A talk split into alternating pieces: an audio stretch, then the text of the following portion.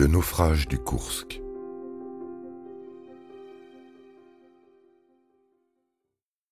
L'enquête officielle est confiée à un proche de Vladimir Poutine, le procureur général de Russie, Vladimir Oustinov. Il est assisté de Nikolai Patrouchev, l'ancien directeur du service de la sécurité intérieure russe. Il faut déterminer si le naufrage du Koursk est un accident ou bien s'il est dû à un acte criminel. Quelqu'un aurait-il saboté le bâtiment? Y aurait-il eu intérêt à ce que personne ne sorte vivant du Koursk Tout le monde y va de sa supposition quant à l'origine de l'accident.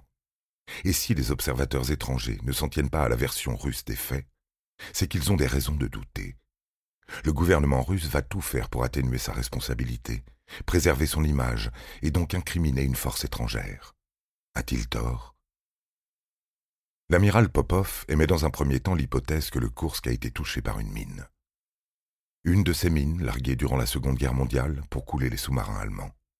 Mais à l'évidence, une arme de ce genre n'aurait pas été assez puissante pour endommager la coque du Kursk, encore moins la transpercer.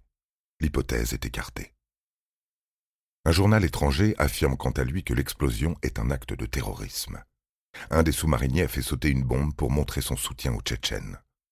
À l'époque, la Russie sort tout juste d'une seconde guerre avec la Tchétchénie, et des conflits larvés ont toujours cours. Mais les états de service des deux sous-mariniers d'origine tchétchène à bord sont au-delà de tout soupçon. La piste terroriste n'est pas retenue. Le Kursk serait-il entré en collision avec un autre bâtiment? Les eaux dans lesquelles se déroulait l'exercice naval étaient truffées de navires espions. L'un d'entre eux aurait pu percuter le sous-marin russe. C'est ce que pense la Royal Navy. Un scénario incriminant les Américains voudrait que Toledo soit entré en collision accidentellement avec le sous-marin russe. Celui-ci, croyant à une attaque, s'apprête à répliquer.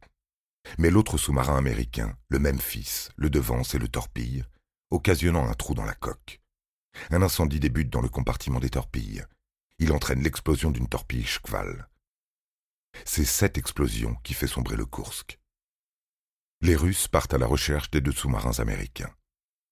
Le même fils est retrouvé dans le port norvégien de Bergen une semaine après l'accident. Il est en réparation. Aurait-il subi des dégâts après une collision avec le Kursk? Où est le Toledo? Il semblerait que le même fils ait servi à couvrir la fuite du Toledo, cherchant à rejoindre les États-Unis. Il y parvient et sera mis au secret car gravement accidenté. Mais les Américains refusent que quiconque l'examine. Certains observateurs vont plus loin et estiment que les Américains ont volontairement torpillé le Kursk via le Memphis. Ils sont passés à l'action en apprenant la présence d'officiers chinois au cours de la représentation. Car les Américains ne veulent pas risquer que les Chinois acquièrent des torpilles Shkval. Cela risquerait de compromettre leur suprématie maritime en Asie du Sud-Est. Les Américains demandent formellement toute implication. Pour les Russes, ce sont soit les Américains, soit les Britanniques qui ont torpillé le sous-marin. Des vidéos prises sur l'épave donneraient la preuve de l'intervention d'un submersible étranger. La guerre froide serait-elle de retour? Mais rapidement, l'hypothèse d'une collision est battue en brèche par l'analyse sismographique. Ce sont deux explosions successives qui ont fait couler le Kursk.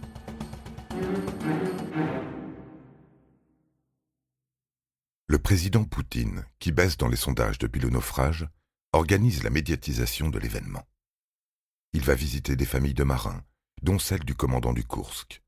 Les vidéos diffusées par la seule télé autorisée permettent de constater qu'il vivait dans un appartement quasi délabré. Puis une grande réunion est organisée dans le centre culturel et le club des officiers de la base navale de Vidayevo, durant laquelle le président expose sa version des faits. Il y a là 350 membres des familles de marins du Kursk. La réunion est interdite aux médias et les accès strictement contrôlés, mais des journalistes allemands qui se sont introduits dans la salle rapportent que l'intervention présidentielle a duré 30 minutes. Ensuite, Poutine a été pris à partie par les familles qui le reprochent son incapacité et demandent sa démission. Poutine déclare une journée de deuil national que les familles refusent. Elles refusent également qu'il soit présent au cours de la cérémonie d'hommage qui a lieu au-dessus du Kursk naufragé. Poutine décide de venir en aide financièrement aux familles des victimes. Elles recevront l'équivalent de dix ans de salaire. C'est une première en Russie. C'est tellement inhabituel qu'elles estiment que le gouvernement achète leur silence. Cette libéralité est à l'origine de polémiques, car les familles de soldats morts au combat en Tchétchénie demandent pourquoi elles ne reçoivent pas cette même indemnité, puisque leur proche aussi est mort en faisant leur devoir. Poutine ordonne d'extraire les corps restants dans le sous-marin, puis fait procéder à son renflouage. Cette manœuvre permet d'espérer que les restes du sous-marin pourront être analysés, en particulier la partie avant, où les explosions ont eu lieu. Mais est-il possible de déplacer le Kursk et ses deux réacteurs nucléaires sans risque? Un appel d'offres pour le renflouage est lancé. L'entreprise néerlandaise retenue est la seule qui accepte de découper l'avant du sous-marin, qui correspond au compartiment des torpilles, et de le laisser au fond de la mer. Les Russes ne semblent pas tenir à ce que l'avant du sous-marin sorte de l'eau et soit analysé. En raison de secrets défense liés aux torpilles qui s'y trouvent, ils déclarent l'opération trop dangereuse et font détruire la proue sur site en septembre 2002. L'opération de renflouage a lieu en octobre 2001, 14 mois après le naufrage. Elle est très dangereuse en raison des risques de radiation en provenance des réacteurs, ainsi que de la présence de torpilles non explosées et de missiles de croisière. Puis, des experts passent l'épave vidée de son eau au peigne fin. Ils cherchent à comprendre la cause des dégâts. Tous les missiles sont intacts. Par contre, au moins cinq torpilles ont explosé, ce qui pourrait être la cause de la seconde explosion. Mais pourquoi ont-elles explosé? La hausse de la température à l'intérieur du compartiment des torpilles pourrait en être la cause. Cette hausse serait due à la première explosion. Quelle en est son origine?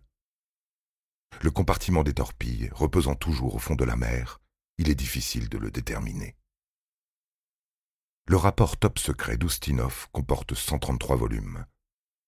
Il conclut à l'explosion d'une torpille dite HTP, mal soudée, en raison d'une fuite de peroxyde d'hydrogène, une forme très concentrée d'eau oxygénée. Oustinov écrit que l'exercice naval a été mal préparé et que l'enquête a révélé de graves violations commises, aussi bien par les commandants de la flotte du Nord que par l'équipage du Kursk.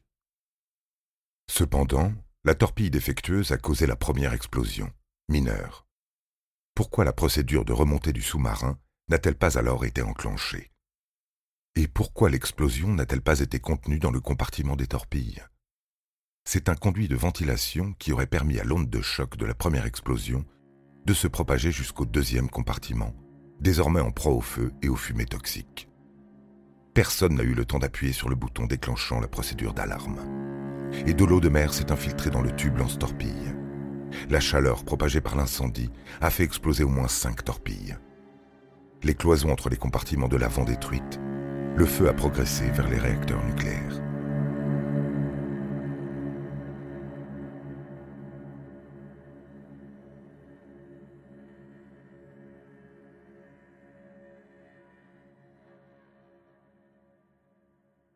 L'amiral Popov perd son poste de commandant de la flotte du Nord, mais obtient rapidement un poste dans la fonction publique.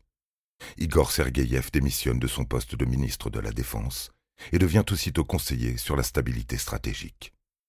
Il est remplacé par Sergei Ivanov, qui était auparavant secrétaire du Conseil de sécurité de la Fédération de Russie.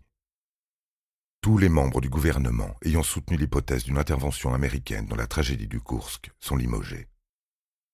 Car Poutine entend poursuivre sa politique de rapprochement avec les États-Unis. La course à l'armement nucléaire peut continuer. Toutes les torpilles HTP sont retirées des sous-marins russes mais personne ne sera inquiété, car il s'agit d'une défaillance technique. Pas même le concepteur et fabricant des torpilles. Selon lui, les marins sont morts dans les huit heures suivant le naufrage, délai bien trop court pour permettre de leur porter secours.